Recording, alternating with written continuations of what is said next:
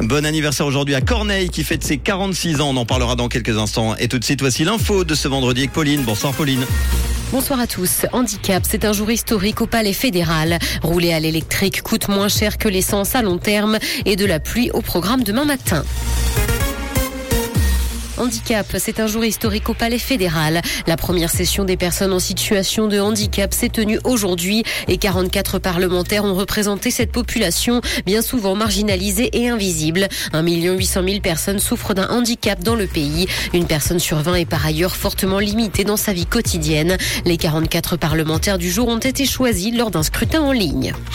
Rouler à l'électrique coûte moins cher que l'essence à long terme. À la fin de la durée de vie d'une voiture, la facture peut être jusqu'à 20 000 francs moins cher selon le modèle de moteur. C'est ce que montre une étude de l'Office fédéral de l'environnement. Le calcul se fonde sur les prix moyens de 2022 pour des voitures achetées neuves et parcourant en moyenne 15 000 km par an pour une durée d'utilisation de 8 ans.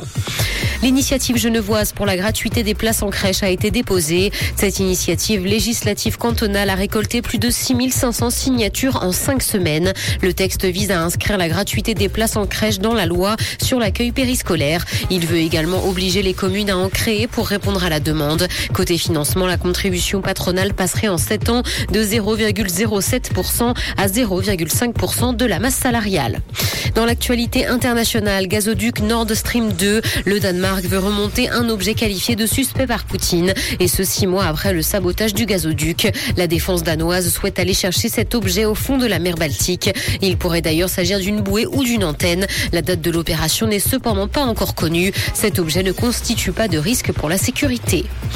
Twitter a été condamné en France à détailler ses moyens de lutte contre la haine en ligne. La Cour de cassation a condamné le réseau social pour son manque de transparence sur la modération en ligne à la suite de la plainte de plusieurs associations. Elle a constaté l'insuffisance des informations communiquées par la société au regard des exigences de la décision déjà rendue par la justice. Twitter sera considéré comme hors la loi en France tant qu'il ne fera pas preuve de transparence. Doja Cat a fait réduire la taille de sa poitrine. La chanteuse a indiqué avoir eu recours à une liposuction ainsi qu'à une réduction mammaire. Elle a notamment fait retirer du gras de ses cuisses. L'artiste a indiqué souffrir encore et être en pleine convalescence mais guérir vite. Elle s'est également dit ravie du résultat et de son nouveau corps. Il va pleuvoir ce soir et des pluies sont encore attendues demain matin. Côté température, le mercure affichera 7 degrés à Montreux et Morges, ainsi que 9 à Genève et Palinges. Bonne soirée à tous sur Rouge. C'était la météo, c'est Rouge.